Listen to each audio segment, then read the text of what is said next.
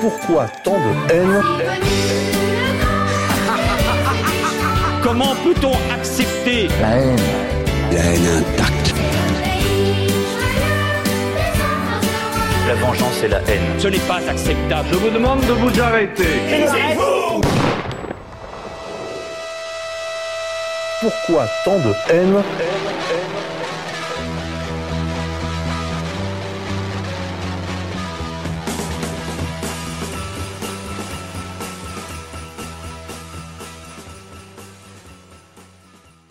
Rachid Achachi, vous êtes de nationalité marocaine, docteur en sciences économiques, chercheur en sciences sociales.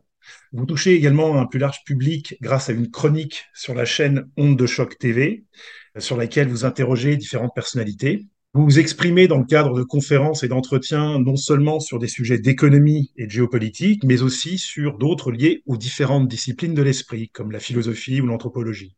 Le site ER a souvent relayé vos interventions en raison de leur pertinence, et cela fait déjà quelques temps que nous souhaitions vous recevoir. Est-ce que vous souhaitez ajouter quelque chose à cette présentation? Non, c'est parfait, juste quelques petits détails.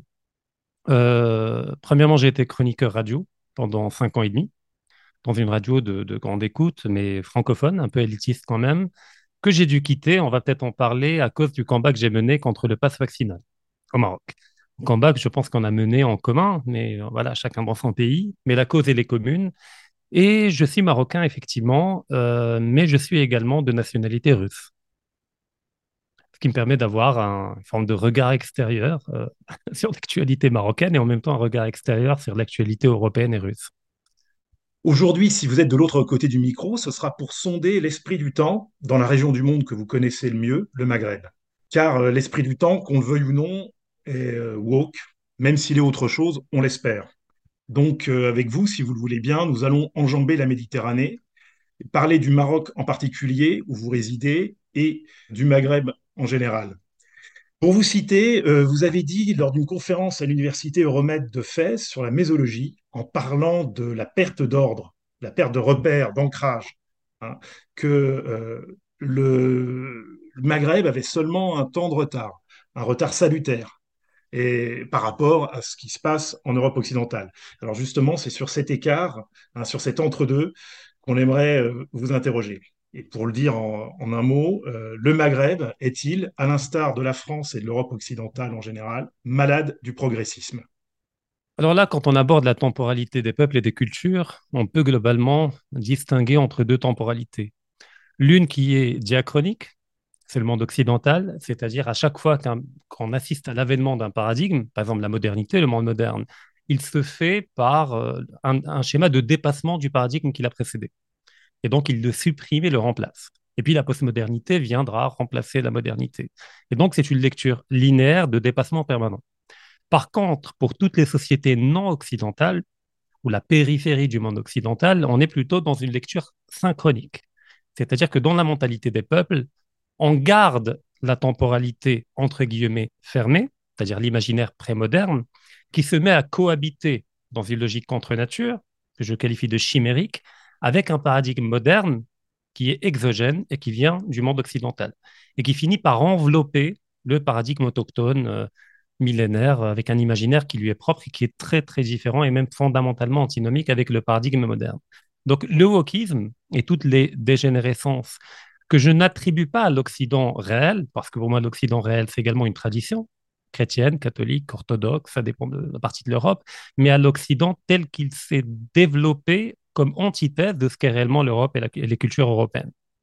Donc cet Occident-là euh, est venu, dans le cas du Maroc, par un schéma de, viol colonial, c'est-à-dire qu'il s'agit de peuples qui n'ont rien demandé à personne, qui n'ont pas cherché à se moderniser, ce qui n'est pas le cas du Japon, qui a voulu une modernisation instrumentale, de se développer en termes d'appareils d'État, de technologie, pour mieux préserver ce qu'il y a de nos modernes en eux.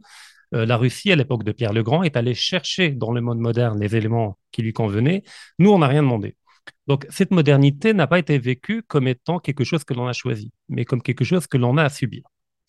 Et de fait, l'ancrage de cette modernité au Maroc a pris une forme hybride, une forme chimérique, et toute chimère est un monstre par nature.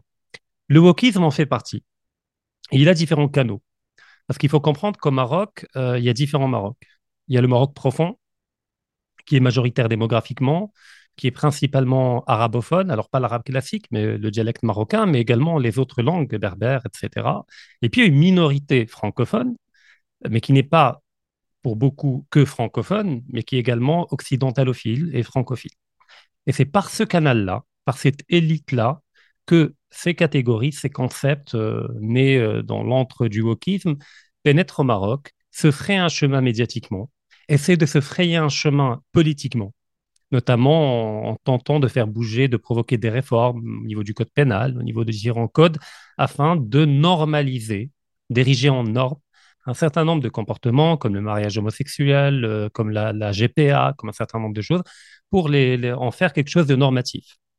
Là, c'est le premier élément. Mais ça demeure une ultra-minorité. La majorité de la population est euh, sanctuarisée par rapport à ce type de dérive.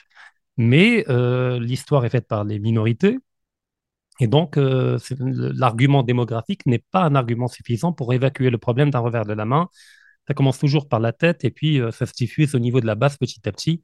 D'autant plus que ces gens-là sont appuyés par d'autres canaux, euh, notamment euh, par l'Internet, par Netflix, par différents repères, qui ciblent de manière idéologique les adolescents principalement. Il suffit de voir le nombre de séries sur Netflix où les héros ou les héroïnes sont des adolescents ou adolescentes. Et donc, ça permet de forger un imaginaire ou un anti-imaginaire afin de diffuser ces idées-là. Donc, il faut qu'il y ait une forme de, contre-hégémonie ou de résistance intellectuelle par rapport à cette démarche-là. Or, elle ne peut se faire que sur le champ francophone, parce que effectivement, le, monde arabophone est sanctuarisé, mais il ne peut mener le combat que sur le champ de l'ennemi, enfin de l'ennemi, de l'ennemi intellectuellement parlant, bien entendu. Et donc, il doit le faire avec les concepts et avec le langage de l'adversaire, pour ne pas dire ennemi. Et donc, quand j'étais chroniqueur à la radio, j'étais un peu comme un bug dans la matrice. Mais comment ça se fait? Tu es parfaitement francophone, tu es cultivé et tu adhères à des idées rétrogrades. Normalement, tu dois être comme nous, être pro-woke, être pro-mariage. Et donc, ça a un peu voilà, rebattu les cartes et ça m'a permis de, créer des brèches euh, dans leur logiciel et dans leur argumentaire, ce qui m'a permis de me faire beaucoup d'amis, si vous avez bien compris, au Maroc. Et voilà. Donc, globalement, il y a différents canaux, mais c'est encore, on en est encore au préliminaire au Maroc. Donc, c'est un retard que je qualifie de salutaire parce qu'on a le recul euh, à travers le monde occidental, puisqu'on va, on, peut voir de manière contemporaine euh, le, terminus, c'est-à-dire vers où on va si on suit le même chemin. Mais en même temps, euh, la machine est trop puissante pour pouvoir réellement l'obliger à repousser chemin. tout ce qu'on peut faire, c'est ériger des digues, de freiner un peu cet élan-là, de le retarder afin de protéger le maximum de personnes possible. Mais après, le problème, je pense qu'on en parlera, c'est que au profit de qui on mène ce combat contre le wokisme au Maroc? Parce que de l'autre côté, il y a des gens qui sont barricadés, qui nous regardent mener ce combat-là, mais qui attendent d'en récolter les fruits.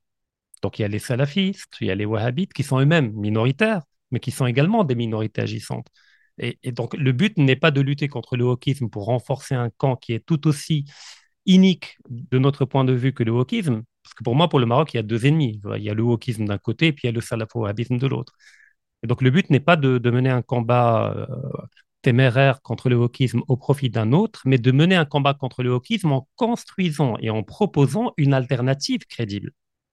S'agit d'une forme de logos marocain, de, de, paradigme marocain, souverain intellectuellement, souverain culturellement, capable de proposer une alternative au wokisme à tous les Marocains et qui ne soit pas le salafo-wahhabisme et ne soit pas le wokisme. Dans un premier temps, on va revenir sur les différents éléments du diagnostic et ensuite euh, essayer d'envisager les réponses euh, ces signes du progressisme que euh, vous envisagez pour le Maroc. Parlons peut-être d'abord de la structure familiale. Et tout de même, si on se souvient de l'historien Philippe Ariès en France qu'il avait étudié pour le passage en fait de la France pré-révolutionnaire à la France vraiment euh, post-révolutionnaire, qui s'est fait au cours du, 19e et du début du 20e siècle, où on est passé, pour reprendre ces termes, d'un milieu chaud familial, hein, euh, où euh, une personne était amenée à disparaître, eh bien, il y avait, le, milieu était, suffisamment dense pour qu'elle soit immédiatement remplacée, et que la continuité familiale signifie quelque chose et, et transmette à des, des, des, familles véritablement closes sur elles-mêmes et où l'État finalement s'insinue partout. Alors, où en est-on de ce point de vue-là, à vos yeux, au Maroc en particulier, au Maghreb en général? C'est intéressant parce que ce que vous décrivez, c'est ce que Ferdinand Tönnies appelle le, passage de la communauté vers la société, de la Gemeinschaft à la Gesellschaft, la communauté organique liée par le sang avec une forme d'empathie étendue à tout le clan familial vers une société froide, contractuelle, dénuée de tout lien profond. Le Maroc euh, a vécu relativement ce phénomène, mais là, on ne peut pas forcément l'attribuer au, au wokisme, aux récentes mutations que l'on connaît, mais à des dynamiques beaucoup plus profondes qu'effectivement, le Maroc, après l'indépendance, a enclenché euh, ce qu'on appelle la transition euh, démographique. Et donc, il y a eu le planning familial, euh, il y a eu la baisse de la mortalité infantile, qui a eu pour conséquence une baisse de la fécondité. Donc, on est passé d'une famille communautaire endogame, pour reprendre la terminologie d'Emmanuel Todd, c'est-à-dire où on a un ménage où cohabitent trois générations globalement, où le mariage préférentiel et le mariage avec la cousine parallèle patrilinéaire. On est allé vers un schéma de nucléarisation des ménages mais une forme de nucléarisation objective ou fonctionnelle. Mais la mentalité qui continue de structurer les liens entre la famille demeure prémoderne. C'est-à-dire les liens de solidarité existent encore. Alors il est évident que ça s'est estampé, que les liens se sont affaiblis, notamment du fait de la mobilité sociale euh, rendue nécessaire par les conditions économiques qui font que l'endogamie euh, s'est effondrée. Elle existe encore, mais de manière marginale. Mais les liens demeurent de manière de plus en plus lointaine. Mais ça existe encore et ça structure encore. Preuve en est que les, on va en parler, les Marocains résidant à l'étranger, en France, en Belgique, etc., continuent d'envoyer des fonds euh, dans le pays d'origine pour aider leur famille principalement. Mais même à l'intérieur du Maroc, entre les différentes villes, il y a tout un mouvement de flux financiers euh, qui est le reflet du maintien et de la survivance de ces schémas de solidarité euh, familiale. Mais je ne vous cache pas que, c'est en train de s'estomper graduellement avec la montée de l'individualisme, avec la rupture générationnelle qui ne permet pas forcément euh, le, passage de cette mentalité vers la nouvelle génération, et puis les conditions de vie objectives, la cherté de la vie, la cherté de l'immobilier, les mutations qu'a connues le monde immobilier. Moi, je me souviens, quand j'étais petit, la ville était horizontale. Euh, et paradoxalement, l'horizontalité permet euh, des liens déjà entre voisinage, avec des enfants qui se retrouvent, qui jouent au foot, avec des classes sociales différentes, mais on parlait le même langage. Il y avait une forme de socialisation par le quartier, par la rue. On est passé vers un schéma de verticalité, avec les immeubles, euh, qui aujourd'hui pullulent partout comme des champignons, et que cette verticalité fait que les liens entre voisins deviennent frictionnels.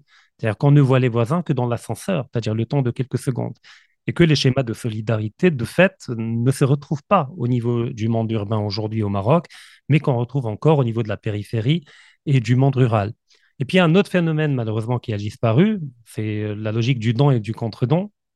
Euh, je fais référence à Marcel Mauss, où entre voisins, on avait des schémas, euh, c'est-à-dire quand une voisine offre un plateau avec des gâteaux à une autre voisine, et eh ben, la voisine doit rendre l'assiette après, mais elle ne doit pas la rendre vide, elle doit le rendre avec d'autres gâteaux qui valent au moins autant que les gâteaux qui lui ont été offerts, sinon même plus cher en termes d'ingrédients, en termes d'etc. Tout cela, malheureusement, est en train de, s'effriter, euh, mais en l'absence d'une politique étatique qui mettrait en place les mécanismes qui permettraient de restaurer ces liens familiaux, on finira par les perdre d'une manière ou d'une autre. Le seul lien qui permet de maintenir une forme de solidarité intergénérationnelle, c'est ce qu'on appelle la baraka la, enfin, la, bénédiction, et l'autre euh, l'autre instrument, c'est la malédiction, sart, on dit en arabe. C'est-à-dire que même si les enfants aujourd'hui sont émancipés des parents, même, malgré leur émancipation, dans le choix du mariage, quand il s'agit de prendre une grande décision, ils doivent obtenir le consentement des parents et la bénédiction des parents. Ah, alors effectivement, ça relève de la métaphysique, mais ça marche encore. C'est-à-dire on a encore ce forme de respect symbolique qui pallie un peu la disparition du respect effectif euh, qui était rendu possible par la famille communautaire, qui aujourd'hui n'existe plus. Après, bon, euh, je suis pas dans une logique de nostalgie. Je veux dire, on peut pas aujourd'hui prétendre restaurer la famille communautaire. Ça serait vécu comme un cauchemar, pas d'intimité, voilà, un contrôle total par le père. Ce n'est pas forcément une bonne chose. Mais après, c'est comment, au sein de la famille nucléaire, restaurer des liens organiques de solidarité qui n'impliquent pas forcément de cohabiter à 35 dans un même ménage. Alors justement, une des cibles de l'idéologie woke, c'est la figure du père. C'est une des cibles favorites, en tout cas euh, euh, dans l'Occident euh, collectif. Est-ce que il subit au, Maroc les atteintes que l'on constate en Europe occidentale? Pas de la même manière.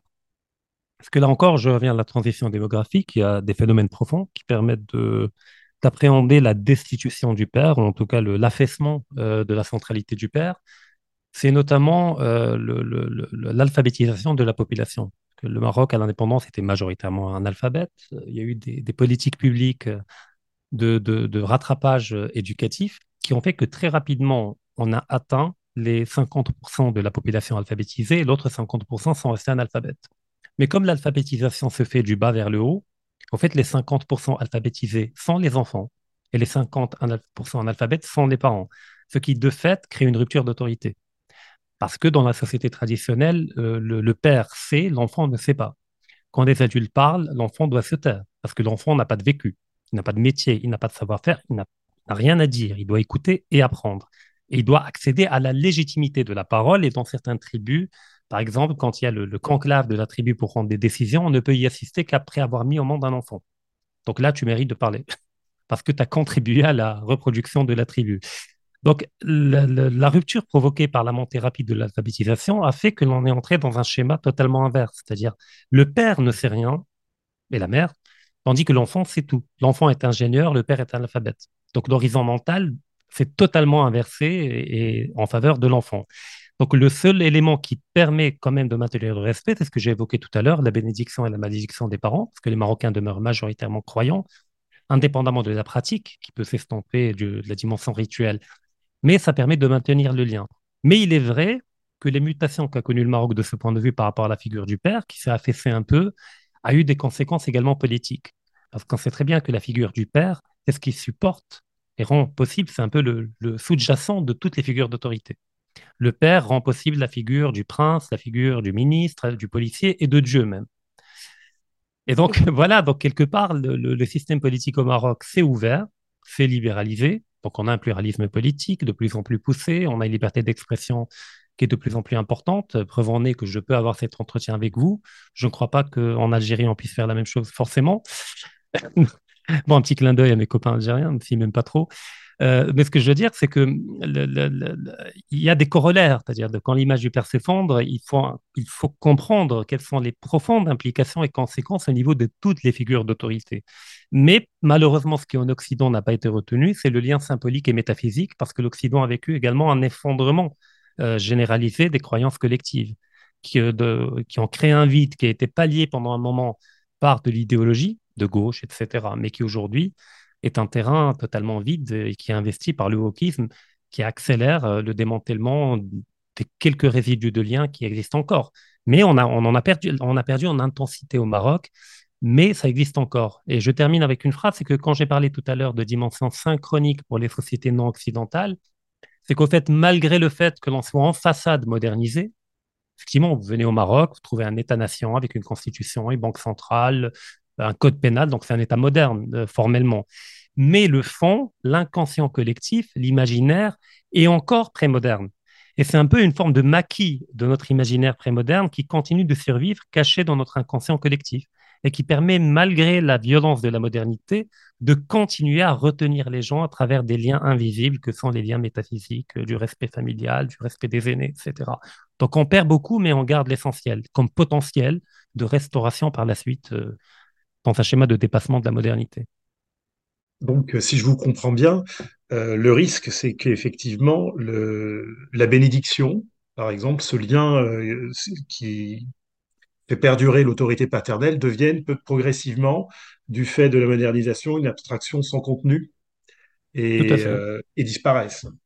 Tout à fait, que l'on que l'on se retrouve avec uniquement une forme de, de, respect rhétorique, euh, mais dénué de toute substance réelle et concrète, qui s'incarnerait par la solidarité, euh, par un respect effectif et pas uniquement un respect verbal. Mais, mais par contre, je suis un peu rassuré parce que de toute manière, il restera quelque chose. Parce que la modernité peut déconstruire tout en façade, mais elle ne peut pas accéder à l'imaginaire profond. Parce que la temporalité de l'imaginaire n'est pas celle de la conscience collective. La conscience collective, tout ce qu'on fait en tant que peuple au niveau politique et économique, ça peut être déconstruit. Du jour au lendemain, on peut, un État peut changer de régime politique, changer de système économique. La révolution bolchevique en est la preuve vivante, euh, comme quoi on peut rapidement basculer d'un schéma à un autre. Mais l'imaginaire reste. Je veux dire que le slave, par exemple, le russe, quand il était bolchevique, ou quand il est devenu libéral, ou quand il était dans un schéma impérial, en fait, c'est le même russe dans son rapport au monde, dans son rapport le plus profond au monde, à la mort, à la vie. C'est toujours le même nihilisme, c'est toujours le même rapport à l'âme, etc. Mais le langage qui permet d'exprimer euh, ce côté slave ou russe va s'adapter au contexte idéologique. Euh, ça va être l'orthodoxie à l'époque impériale, ça va être le communisme à l'époque bolchevique, ça va être le libéralisme, mais ça va toujours être un libéralisme russe, un bolchevisme russe, voilà, une orthodoxie russe. Il en va de même pour le Maroc, pour, n'importe quel peuple qui, qui, a encore un imaginaire profond en tant que potentiel qui loge au fond de chacun des citoyens. Ce que vous avez dit tout à l'heure sur le, lien entre la figure du père, celle du prince et celle de Dieu, finalement, bon, ça m'invite, euh, c'est naturellement à vous poser la question euh, d'une appréciation, disons, euh, ce qui n'est pas forcément facile pour vous, hein, mais d'une appréciation distanciée sur le plan, disons, de la, de l'histoire et de la, sociologie politique de l'état de la monarchie au Maroc. Comment est-ce qu'on peut la qualifier par rapport, disons, aux monarchies disons, de façade euh, qui existent dans beaucoup de pays, aux monarchies dans les pays asiatiques qui, en revanche, euh, exercent davantage de pouvoir, hein, où la répartition des rôles est, est davantage favorable euh, aux souverains. Où est-ce que vous mettriez le curseur? Comment vous appréciez l'état politique, disons, la constitution au sens réel du terme, hein, pas au sens constitution de papier, du Maroc, du royaume du Maroc? Bah, il y a les deux. Dans tous les pays comme le Maroc, il y a une constitution écrite et une constitution non écrite. Déjà, l'écrite a la qualité hein, ou la vertu d'être euh, au moins claire par rapport à certains éléments. Parce que dans le cas du Maroc, constitutionnellement, on est dans une monarchie effective, euh, constitutionnelle. C'est-à-dire que le chef de l'État est le roi. Et constitutionnelle parce que ses prérogatives sont limitées euh, et ça a été soumis au référendum, etc. Donc des limites vérifiables parce qu'à chaque fois qu'il y a une élection, le roi est obligé, de par la Constitution, de choisir le chef du gouvernement au sein du parti arrivé premier quoi qu'il arrive. Mais la constitution non écrite, c'est un peu plus complexe. C'est-à-dire qu'au Maroc, il y a un dédoublement que l'on trouve à tous les niveaux, qui est en rapport avec la dimension synchronique dont j'ai parlé. C'est qu'avant le protectorat, pour qualifier l'État, les gens parlaient de marzen. Marzen, ça veut dire grenier, littéralement, euh, quand on traduit. Mais ça veut dire le, également l'entrepôt où les, impôts sont collectés, où l'or est stocké, où les grains, etc. Donc c'est un peu le, côté structurant des liens entre les différentes tribus qui prêtent allégeance au sultan. Mais le Marzen, c'est plus désincarné que le sultan. Le sultan est une figure, il est le prince des croyants, Amir al mais autour de lui, dans une logique de cercle concentrique, il y a différents niveaux de pouvoir qui constituent une forme de magma qu'on appelle Marzen et pour le meilleur et pour le pire. C'est-à-dire le marzen peut revêtir un caractère péjoratif, c'est-à-dire la violence arbitraire, etc., comme il peut revêtir le caractère rassurant, protecteur par rapport à l'ennemi, par rapport au criminel, par rapport, etc. normalement, dans le Maroc contemporain, dans aucun texte juridique, le mot marzen n'est évoqué. Ça n'existe pas du point de vue du droit. Il y a l'État marocain. Mais dans le langage courant, tous les Marocains utilisent le mot marzen pour qualifier l'État. Parce qu'il y a cet imaginaire qui est encore là. Pourquoi? Parce qu'effectivement, le mercenaire existe encore. Mais il cohabite avec l'État formel, avec l'État-nation tel qu'il existe juridiquement, etc. Mais au fait, les deux existent, mais à des niveaux de pouvoir et de prise de décision différents dans, tout ce qui, euh, dans tout ce qui relève euh, du fonctionnement quotidien de l'État, des ministères, des budgets, de la loi de finances, c'est effectivement l'État, nation formelle, juridique, euh, régie par des lois, qui est fonctionnel et c'est à lui que les Marocains s'adressent quand ils cherchent un emploi, quand ils réclament des réformes, etc. Mais dès qu'il s'agit de questions éminemment existentielles, les Marocains savent qu'il ne sert à rien de s'adresser à l'État formel et qu'il faut s'adresser au marzen, c'est-à-dire directement, de plus en plus directement au roi. Parce que quand j'ai parlé de la figure du père tout à l'heure, euh, il faut comprendre que par ricochet, la figure du roi au Maroc est vue comme étant une figure paternelle et pas comme, dans le cas de l'Arabie saoudite ou dans d'autres monarchies euh, où le pouvoir est effectivement absolu. Elle est vue comme une figure paternelle et les Marocains voient le roi comme l'ultime recours quand ils vivent un ensemble d'injustices qui ne, qui ne sont pas arrivés à régler au niveau des différentes strates de pouvoir intermédiaires. D'où le fait que beaucoup de gens qui vivent une injustice font une vidéo avec leur smartphone où ils s'adressent directement au roi pour demander son intervention, qui est vue comme étant salutaire, euh, comme étant l'ultime recours après avoir, après avoir tout essayé. Mais il est évident, et je le dis parce que je suis profondément monarchiste, et je pense que beaucoup de Français, enfin beaucoup, en tout cas au sein de R, euh, le sont également. Bah, après, tout, tout, dépend de comment restaurer la monarchie en France et dans quelle dynastie choisir, la maison d'Orléans, etc. Mais la quasi-majorité des Marocains sont monarchistes, pour une simple raison, c'est que la monarchie au Maroc n'a pas été créée ex nihilo par les Anglais, comme au Moyen-Orient. On parle quand même d'une tradition étatique de mille ans. Le Maroc fait partie des plus anciennes monarchies au monde, euh, avec le Japon et l'Angleterre. Et donc, quelque part, la monarchie fait partie de l'imaginaire marocain. Elle est structurante au sein de l'imaginaire marocain.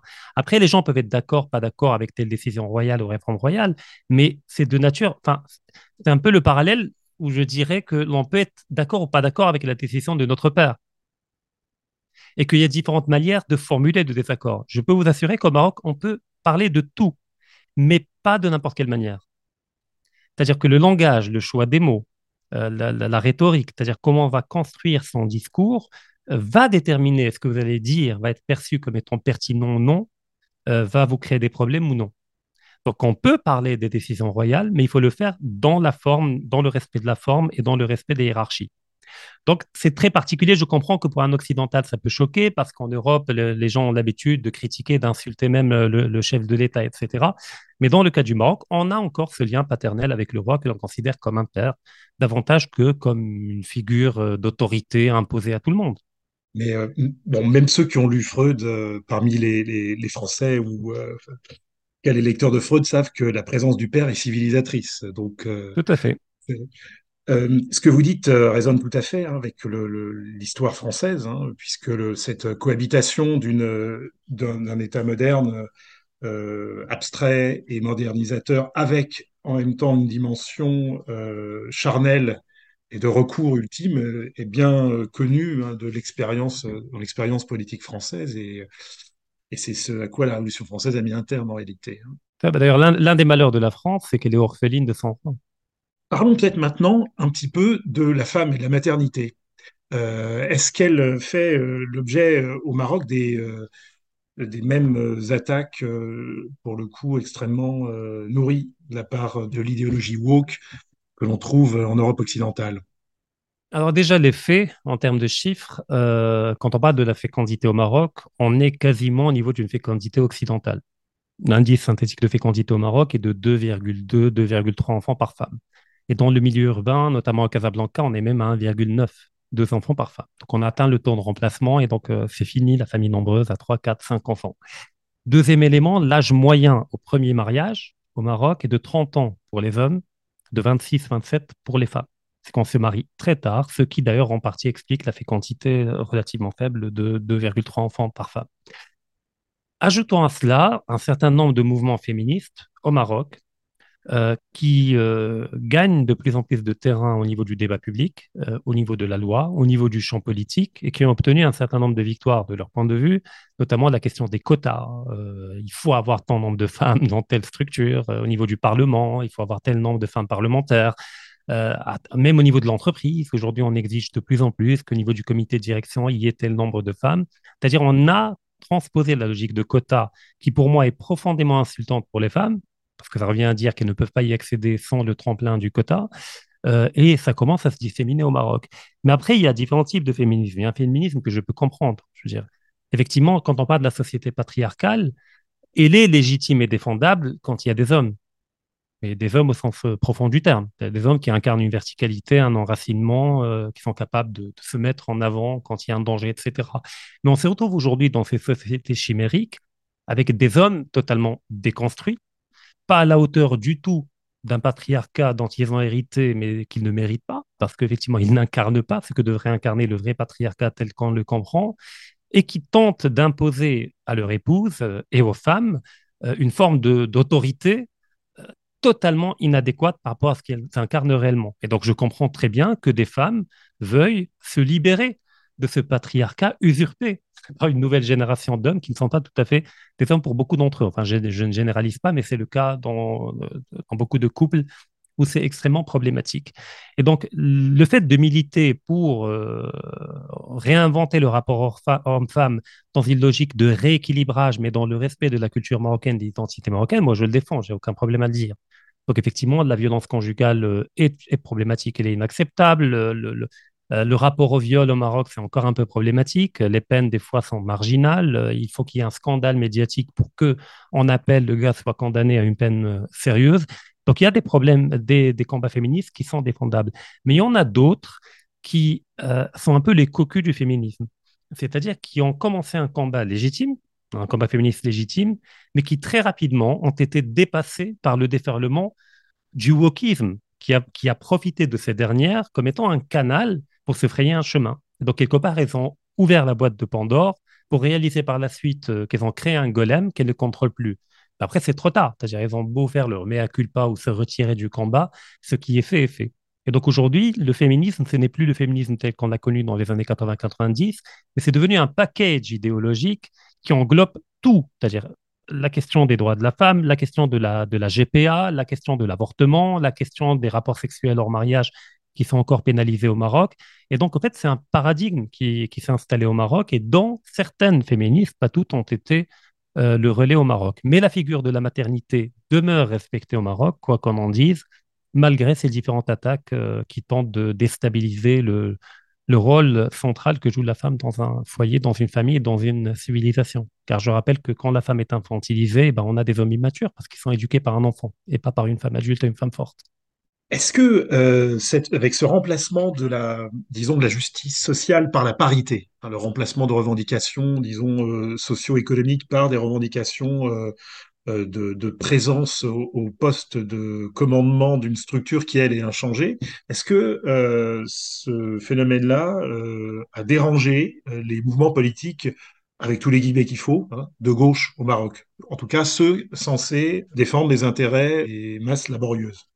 Malheureusement, pas du tout. Alors, c'est bien de parler de la gauche au Maroc parce qu'on a un phénomène relativement similaire. C'est que la gauche au Maroc, qui était réellement dans une logique de lutte des classes, de critique radicale du capitalisme, est devenue quasi intégralement une gauche sociétale, où la dimension économique a soit été totalement évacuée au profit des luttes, des libertés individuelles, etc., ou bien dépassée et euh, avec un, un, logiciel anachronique, c'est-à-dire qu'il continue de critiquer le capitalisme contemporain avec les outils des années 50. Voilà, avec une incompréhension totale de la complexité du monde contemporain. Et la gauche est le principal canal du wokisme, au Maroc, je parle, du wokisme et de toutes les dérives dont on a parlé depuis le début.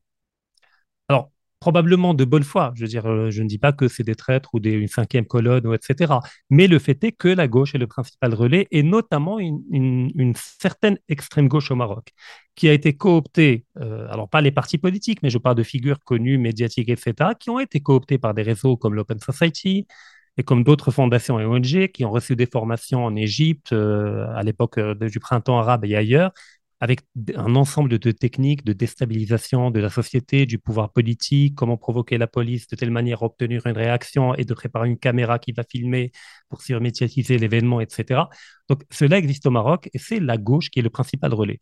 Mais le problème, c'est que à l'opposé, on a l'autre force politique qui, euh, qui était censée incarner le contrepoids, c'est le PJD, c'est-à-dire le parti entre guillemets islamiste, même si au Maroc, ça n'a rien à voir avec les frères musulmans comme on peut retrouver au Moyen-Orient, mais qui, pareil, euh, toute sa rhétorique est fondée sur l'émotionnel et sur un argumentaire religieux, dénué de toute herméneutique et de toute euh, exégèse, incapable de convaincre euh, les gens et incapable de proposer un programme alternatif sérieux.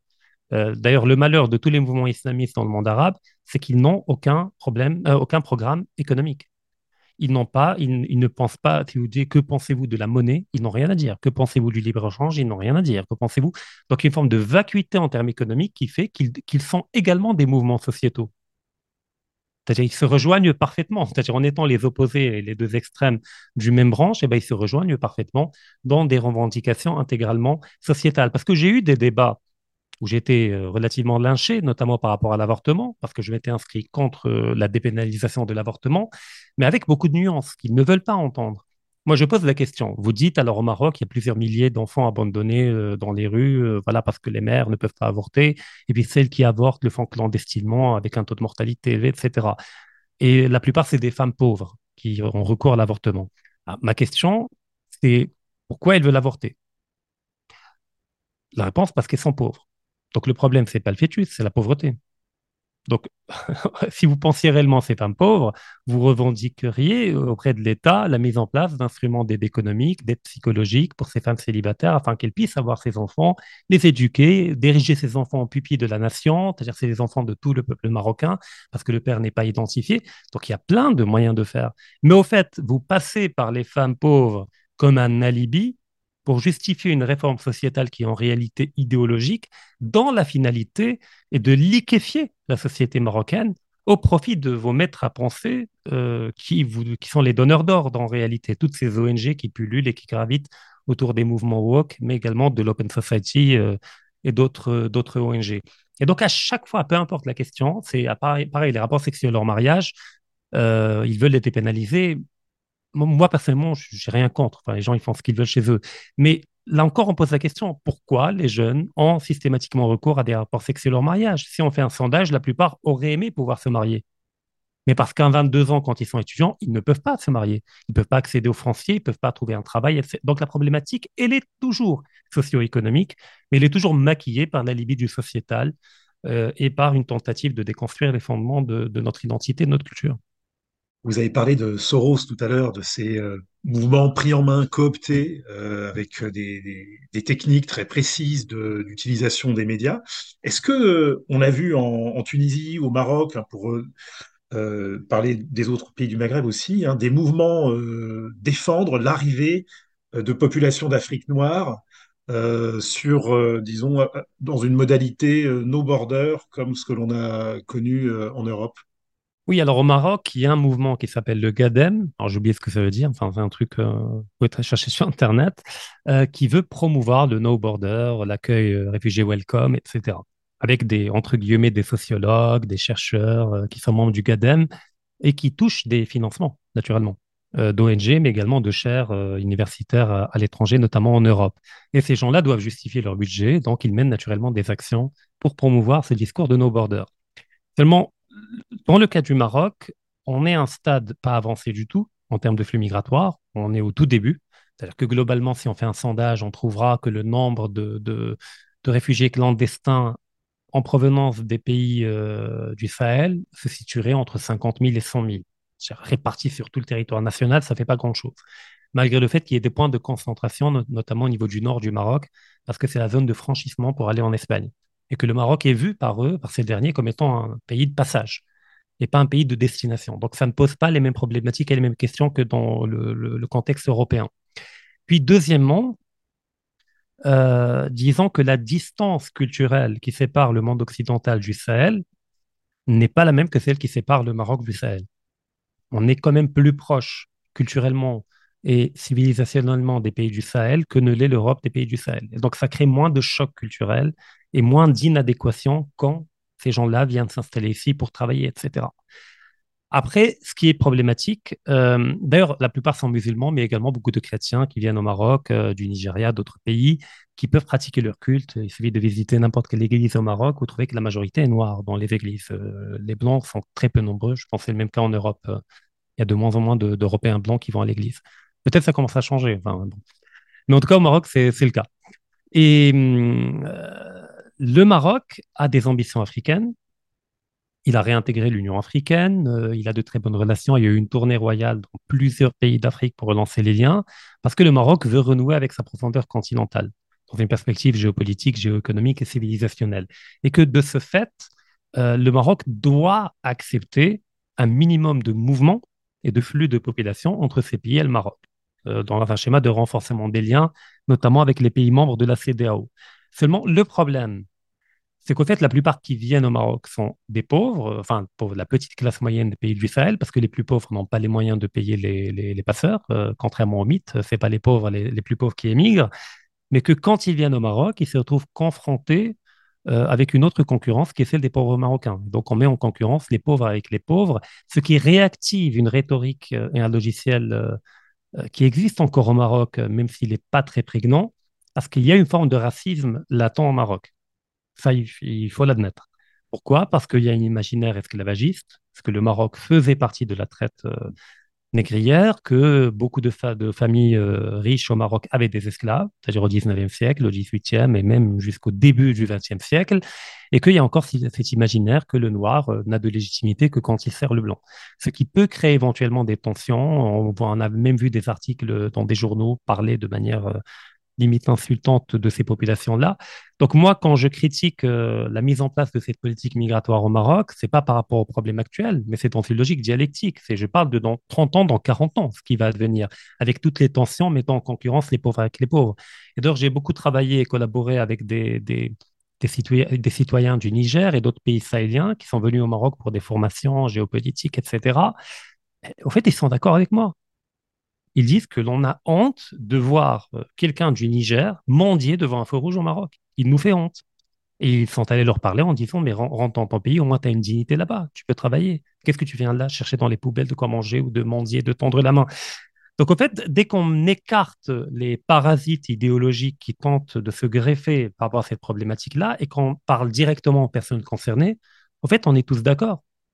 Ces personnes-là aimeraient bien revenir dans leur pays, retrouver une forme de dignité, et normalement, on devrait les aider à reconquérir leur souveraineté dans leur pays d'origine. Mais c'est une dynamique qui est déjà en cours. On l'a vu au Mali, on l'a vu au Burkina Faso, on est en train de le voir de plus en plus en Afrique, notamment avec le, basculement euh, pro-russe d'un certain nombre de pays qui cherchent à s'émanciper de la tutelle française et qui pourraient redonner envie à ces gens-là de revenir dans leur pays euh, d'origine. Après que des, gens viennent migrer au Maroc dans le cadre d'un contrat de travail ou par mariage, etc., j'ai rien contre, mais pas du tout, c'est pas une question raciale du tout. C'est une question, là encore, éminemment socio-économique. J'ai pas besoin de plus de pauvres qui vont concurrencer des pauvres Marocains, qui vont créer des tensions inutiles et des problèmes qui ne profitent à personne. Pour rester dans un sujet voisin et rebondir sur la notion de chimère ou d'hybride, disons le paradigme hybride euh, que vous avez souligné dans le Maroc contemporain, est-ce que euh, on peut pas appliquer également cette euh, grille de lecture à la situation des populations immigrées d'origine maghrébine en France? Au sens où euh, on pourrait considérer qu'elles étaient, venaient d'une société, on va dire, spontanément traditionnelle et euh, voire à certains égards nationaliste, et euh, elles adoptent jusqu'à un certain point une, façade ou des, en tout cas des, habitudes de vote, par exemple, qui sont en contradiction avec, avec ces attitudes d'origine. Comment vous voyez cette situation? Alors là, il y a toute une sociologie électorale euh, des Marocains vivant en Europe qui reste à faire en réalité, qui n'a toujours pas été faite. Mais par contre, le, moi, le paradoxe que je vois, c'est pas celui que vous voyez. Moi, je vois que beaucoup de, beaucoup de Marocains quittent le Maroc pour aller en Europe, pour profiter euh, du paradigme économique, de l'emploi, de la rémunération, etc. Et donc de, de tout ce qu'ils... Euh, mais enfin, comment dire Mais sans comprendre ce qui rend possible ce schéma de prospérité économique c'est-à-dire la déliquescence des liens, l'individualisme, le consumérisme, le capitalisme, etc. Mais quand ils vont là-bas chercher ce qui n'est pas traditionnel et qu'ils votent pour leur pays d'origine, ils votent systématiquement islamiste. Donc nous allons vers un pays laïque pour profiter, mais vous qui, qui restez dans le pays, on va voter islamiste pour vous, c'est-à-dire l'antithèse de ce qu'ils sont allés chercher, ce qui est éminemment paradoxal. Euh, et d'ailleurs, même le, quand on voit l'islamisation relative d'une partie de la population maghrébine euh, en Europe, là encore, c'est paradoxal. Enfin, on peut le comprendre. C'est une logique de, de, rejet, de repli identitaire pour retrouver une verticalité, une dignité dans des sociétés dans lesquelles ils ne se retrouvent pas. Mais en même temps, en s'islamisant, ils tentent de déployer un paradigme en Europe qui va supprimer tout ce dont ils profitent en Europe quand même assez paradoxal. C'est-à-dire, il suffit d'aller en Afghanistan, en Arabie Saoudite, pour voir le résultat, si jamais ils prennent le pouvoir dans 40 ans, 50 ans, dans le plus riche pays du, plus riche pays du monde. Donc, il y a cette problématique-là. Le deuxième élément, c'est qu'effectivement, qu'il s'agisse des, des, des, des, gens de troisième génération, deuxième ou quatrième, effectivement, il y a une forme d'homogénéisation de façade, au niveau vestimentaire, au niveau culinaire, au niveau etc., qui fait qu'ils deviennent relativement des occidentaux, au niveau du logiciel profond de l'imaginaire dont j'ai parlé tout à l'heure, ils demeurent des noms occidentaux.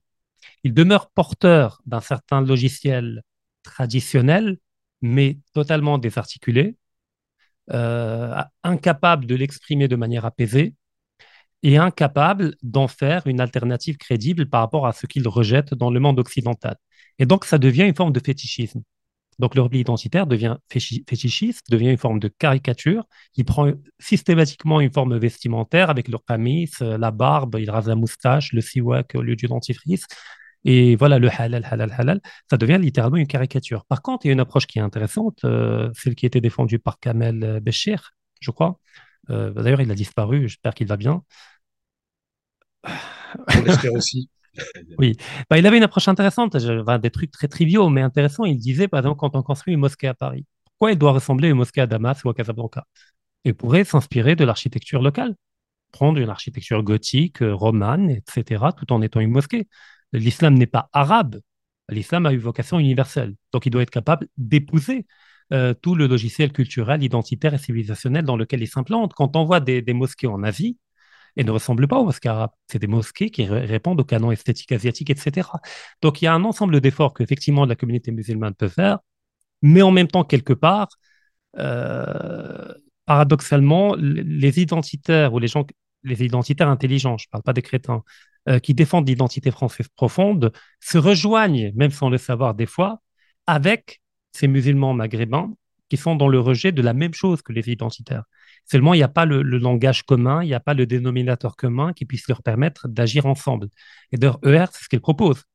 C'est égalité et réconciliation, c'est comment créer un dénominateur commun, une forme de front de la foi, par rapport à un ennemi commun, et d'empêcher cet ennemi commun de créer des dissensions et de séparer des gens qui ont en réalité beaucoup de choses à se dire. Et donc, c'est là tout le défi euh, des populations maghrébines en France avec les populations autochtones euh, en France. Mais je pense que les Maghrébins, euh, s'ils étaient allés dans une France catholique et monarchique, je pense qu'il y aurait beaucoup moins de problèmes que dans une France républicaine, laïque. Et je m'arrête là. Pour changer de sujet, est-ce que d'après vous, on, observe au Maroc et au Maghreb en général le même alignement euh, entre euh, propagande massive des organes médiatiques euh, en faveur donc de cette idéologie progressiste à travers la sous-culture de masse, le financement extrêmement abondant par les, les puissances d'argent, pour le dire simplement. Est-ce que vous observez ce, même, cette conjonction, disons, de forces qui semble, à moins d'avoir donc des repères, des, un imaginaire profond très très structurant, cette conjonction de forces semble irrésistible? Non, alors au niveau médiatique, alors j'ai beaucoup évolué dans cet univers-là au Maroc. Il y a encore un pluralisme euh, médiatique, déjà quantitativement parlant, je ne parle pas idéologiquement, il y a encore beaucoup de médias euh, qui appartiennent à leurs propriétaires, mais il y a, il est vrai, depuis une décennie, une dynamique de concentration capitalistique au sein des médias marocains, qui sont rachetés souvent par des, oligarques euh, locaux, des milliardaires, des hommes d'affaires, etc. mais Heureusement, ce n'est jamais fait dans une perspective d'en faire un usage idéologique, afin d'utiliser ces médias euh, qui vont être regroupés dans une forme de groupe de presse pour en faire un instrument idéologique pro-woke ou pro-autre chose. Mais c'est principalement dans une logique de concentration économique, de retrouver une rentabilité et d'en faire une plateforme de pub pour d'autres entreprises qui appartiennent au, même groupe. Donc on n'a pas cette problématique-là, d'où le fait que je peux continuer à écrire dans les médias marocains, porter un discours différent, et bien si un média n'est plus content, je peux aller voir un autre.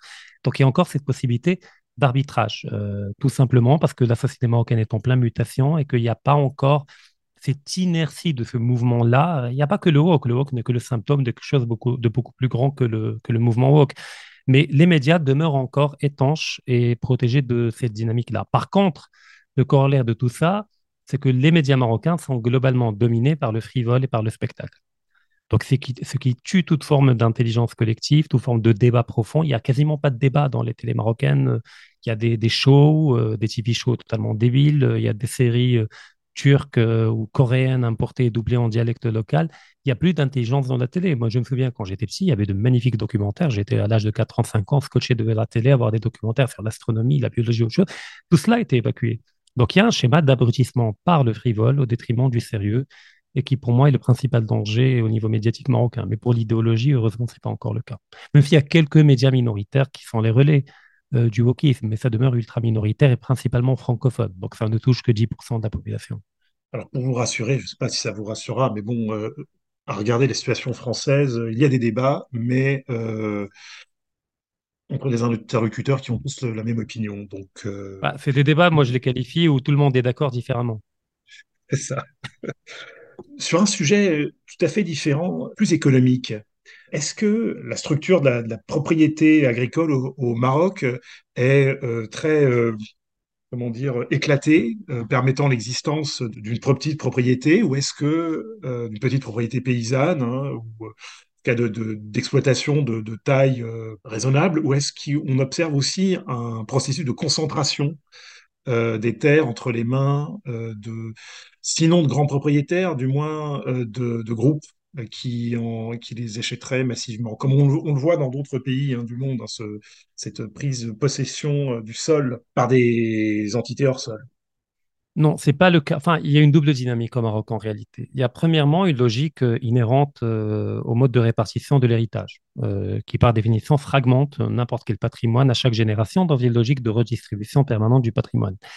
mais dans la conséquence, c'est l'émiettement des terres agricoles, fait qu'elles deviennent de plus en plus petites avec un effondrement du rendement agricole, parce que le rendement dépend également de la taille, mais également d'autres facteurs. Mais le fait est que la plupart des tribus marocaines ont trouvé le moyen de contourner cet émiettement sans pour autant l'empêcher, parce que c'est le Coran, donc on ne peut pas toucher à l'héritage. Mais ils ont inventé des schémas de, d'exploitation collective euh, des terres que l'on mutualise en quelque sorte et qu'on exploite collectivement, puis on partage euh, la récolte et le dividende. Ce qui permet de maintenir une exploitation à une taille qui permet le rendement, mais juridiquement, chacun possède une petite parcelle. Et des fois, il y a même une mutualisation des moyens agricoles, c'est-à-dire les tracteurs, etc. Tout le monde euh, ramène ses moyens de production pour aider l'un d'eux à faire la récolte. Et puis on passe au deuxième, au troisième, ça s'appelle Tuisa. C'est-à-dire on, fait ensemble, hein, c'est le même travail à tour de rôle pour chacun des individus. Mais à côté, il y a une dynamique de modernisation de l'agriculture qui a été enclenchée à partir de 2007-2008 avec le plan Maroc vert qui visait à industrialiser l'agriculture euh, euh, en fait, va reproduire la même expérience que l'Europe euh, de l'après-guerre. La Deuxième Guerre mondiale, les années 50, 60, tout ce qui relève de, des engrais, toute la dimension chimique et mécaniste, etc. mais elle est contenue par la limite des terres collectives. On les appelle aradijmo, c'est-à-dire les terres collectives. On ne peut pas leur confisquer les terres, c'est compliqué parce qu'ils en héritent depuis des générations, mais en même temps, on doit composer avec eux si on veut exploiter leurs terres. Et donc, il y en a qui louent leurs parcelles de terre à des, capitalistes euh, agricoles afin qu'ils puissent exploiter.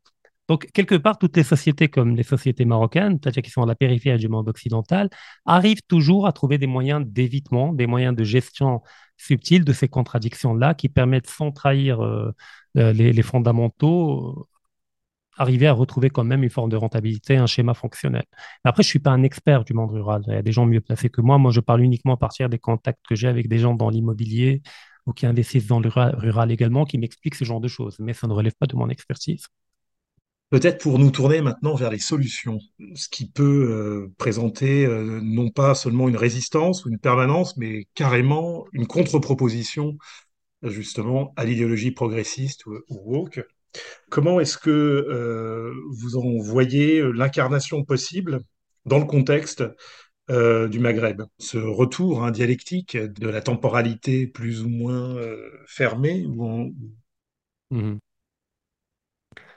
Écoutez, c'est une question compliquée parce que j'ai connu différentes phases dans mon rapport à cette question-là.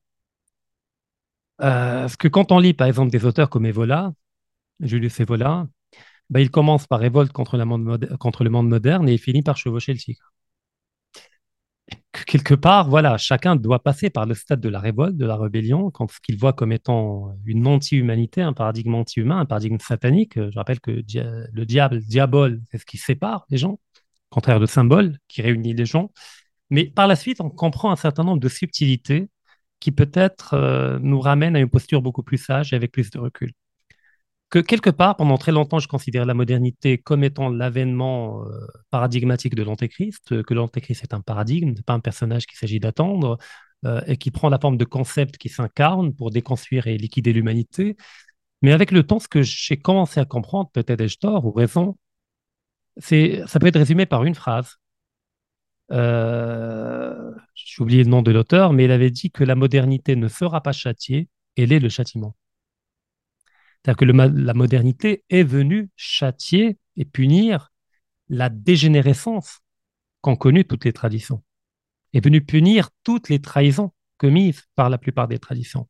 Je veux dire, honnêtement, quand on voit par exemple l'émergence du protestantisme, ce n'est pas à l'âge d'or du catholicisme que le protestantisme était rendu possible. C'est un moment de décadence, de trahison, de etc. Pareil, quand on voit la Révolution française, elle n'est pas arrivée euh, à l'époque de Philippe le Bel et rêvait à un niveau où la monarchie française est elle-même devenue libérale et adepte de la philosophie des philosophes des Lumières, euh, des pensées des philosophes des Lumières, etc. Donc, quelque part, il y a une forme de justice immanente qui fait qu'il ne faut pas fantasmer un paradigme ou un concept, mais de, mais de l'inscrire dans un ordre dialectique beaucoup plus grand. Et donc, de fait, je reviens à la question première, c'est-à-dire on s'oppose à la modernité au profit de qui? Parce qu'on peut toujours être le cocu de, de l'histoire. c'est-à-dire de, de, combattre la modernité, mais finalement, tout va être récupéré par des gens pires que la modernité. C'est quelque part, j'ai caricaturé, mais c'est entre le wok et les talibans. Je n'ai pas envie de choisir. je veux dire, entre les deux. Et donc, de ce fait, ma posture actuelle, c'est une posture métapolitique qui n'a rien à voir avec l'engagement direct, des débats, etc. C'est d'armer et d'outiller les gens intellectuellement, de leur faire comprendre qu'est-ce que la modernité, comment elle se déploie, quelles sont les finalités, quels sont les sous-bassements.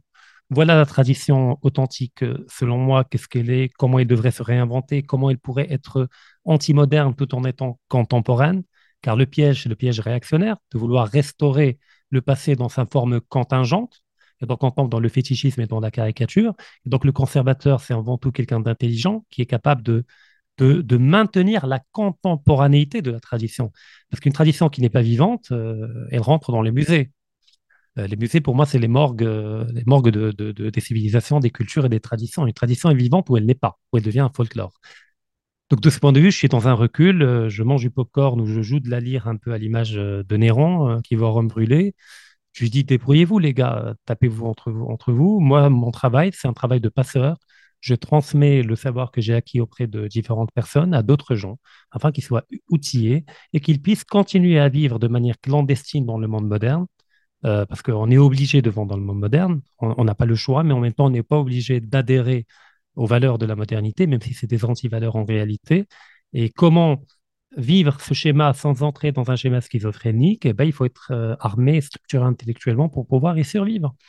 Mais pour moi, c'est le seul moyen de survivre, c'est une démarche individuelle ou tout au plus communautaire, de petite communauté, pas de communauté religieuse, mais de communauté de fratrie, d'amitié profonde, qui peut créer des, des, des havres de tradition, des petites poches de tradition, le temps que, que ce déferlement moderne fasse son travail de, déconstruction. C'est un peu comme les charognards. Les charognards ont un rôle à jouer dans l'écosystème. Ils nettoient l'écosystème de tous les tissus en décomposition. Quelque part, la modernité fait le même boulot. Ça fait dur, ça fait mal. Peut-être qu'on doit passer par là pour redécouvrir ce qu'est la tradition authentiquement et ne pas s'accrocher à la dégénérescence de la tradition. C'est valable pour l'islam, c'est valable pour le catholicisme et pour n'importe quelle autre tradition je note que vous décrivez ces havres un petit peu comme Charles Maurras euh, parlait de l'arche sainte dans la prière de la fin. J'invite nos auditeurs à, lire cela et que vous avez adopté la définition du conservateur et du réactionnaire qui est celle de Müller von den Broek que je trouve assez effectivement ah, je connais pas. Merci. C'est un auteur de la révolution conservatrice. Et une dernière petite chose, vous avez parlé du combat métapolitique. Est-ce que on pourrait, vous n'invitez pas aussi à son prolongement, euh, donc euh, ce combat des idées par la, disons l'enseignement, la, structuration doctrinale, euh, disons sérieuse, par la pratique, ce que certains en France appellent l'infrapolitique? Parce qu'il y a le politique, le métapolitique et finalement l'infrapolitique, c'était dire euh, justement des pratiques euh, simples, ordinaires, pas forcément communautaires, mais de voisinage, que vous avez décrit tout à l'heure avec euh, le don, le contre-don, qui peuvent être des, ferments peut-être plus puissants que, que les idées. Ah oui, mais c'est, c'est toute, toute la démarche christique que vous développez. Le Christ n'a pas proposé un projet politique. Il n'a pas proposé de réformer l'Empire romain ou de restaurer la République romaine. Il a proposé une démarche effectivement individuelle fondée sur l'amour du prochain déjà aimer les gens autour de soi, euh, faire preuve d'empathie absolue, de partage, de, se libérer de l'hégémonie du monde matériel, même dans notre manière de penser, de penser le monde. Oui, cette démarche y adhère réellement, mais le fait est, il ne faut pas euh, exiger de cette démarche des résultats qu'elle n'est pas capable euh, de, donner. Je veux dire, enfin, comme, comme le répète Bernard Lugan, la plus belle femme du monde ne peut donner que ce qu'elle a. Je veux dire, c'est une démarche qui effectivement permet de distiller de l'humanité, un peu d'humanité dans un monde qui ne l'est pas.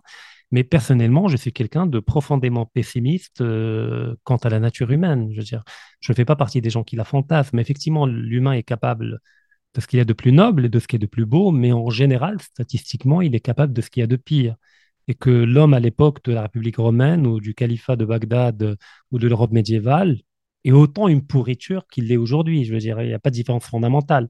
Cependant, à cette époque-là, il y avait des structures métaphysiques incarnées dans des institutions qui permettaient de contenir cette barbarie, de contenir ce mal que l'on porte chacun individuellement et puis qui coagule pour devenir un mal collectif. Aujourd'hui, cette force maléfique que l'emporte euh, a été totalement libéré. C'est-à-dire tous les garde-fous ont été déconstruits. Et c'est ce dont parle René Guénon, notamment dans la crise du monde moderne et dans le règne de la quantité, euh, de cette solidification du monde, une forme de dôme qui s'est refermé sur nous et qui nous empêche d'accéder aux puissances célestes, mais qui en même temps crée des craquements dans la grande muraille souterraine qui permet aux démons de se faufiler. Donc on est dans ce schéma-là. Mais la démarche individuelle, j'y crois, mais je n'attends pas qu'elle transforme le monde. Parce que le monde n'a pas pour vocation de se transformer, parce que ce monde matériel-là n'est pas la finalité de notre existence. C'est un passage. Donc, il ne faut pas perdre de vue que le paradis n'est pas sur Terre. Parce que toutes les idéologies entrent dans cette logique de, mettre en place un paradis terrestre, qu'il s'agit du communisme, qu'il s'agit même du libéralisme. Le libéralisme, sur le papier, c'est beau. Vous montrez le, sur le papier, moi je signe tout de suite. Mais il y a toujours une différence entre le papier et entre l'incarnation. Euh, parce que l'incarnation passe par la médiation de l'humain. Et par la médiocrité, la mesquinerie, la jalousie, la haine, le, tout ce qu'il y a de mauvais euh, en nous. C'est pour ça que je parlais de communauté, parce que le bien, c'est toujours une histoire de minorité, le bien. La majorité, c'est une masse amorphe qui, effectivement, est capable de vous vendre pour deux francs. À, son propre ennemi, Che Guevara a été trahi par qui? Par les paysans qu'il était censé défendre. C'est une histoire récurrente. Les exemples. Le Christ a été tué par qui? Enfin, a été, trahi par qui? Par ceux-là même qu'il voulait aider et qui voulait sauver. Donc, je ne fantasme pas l'humanité, je pars de l'idée que le bien ne peut s'incarner que, dans des liens de fraternité d'amitié profonde à une échelle humaine et pas à une échelle désincarnée.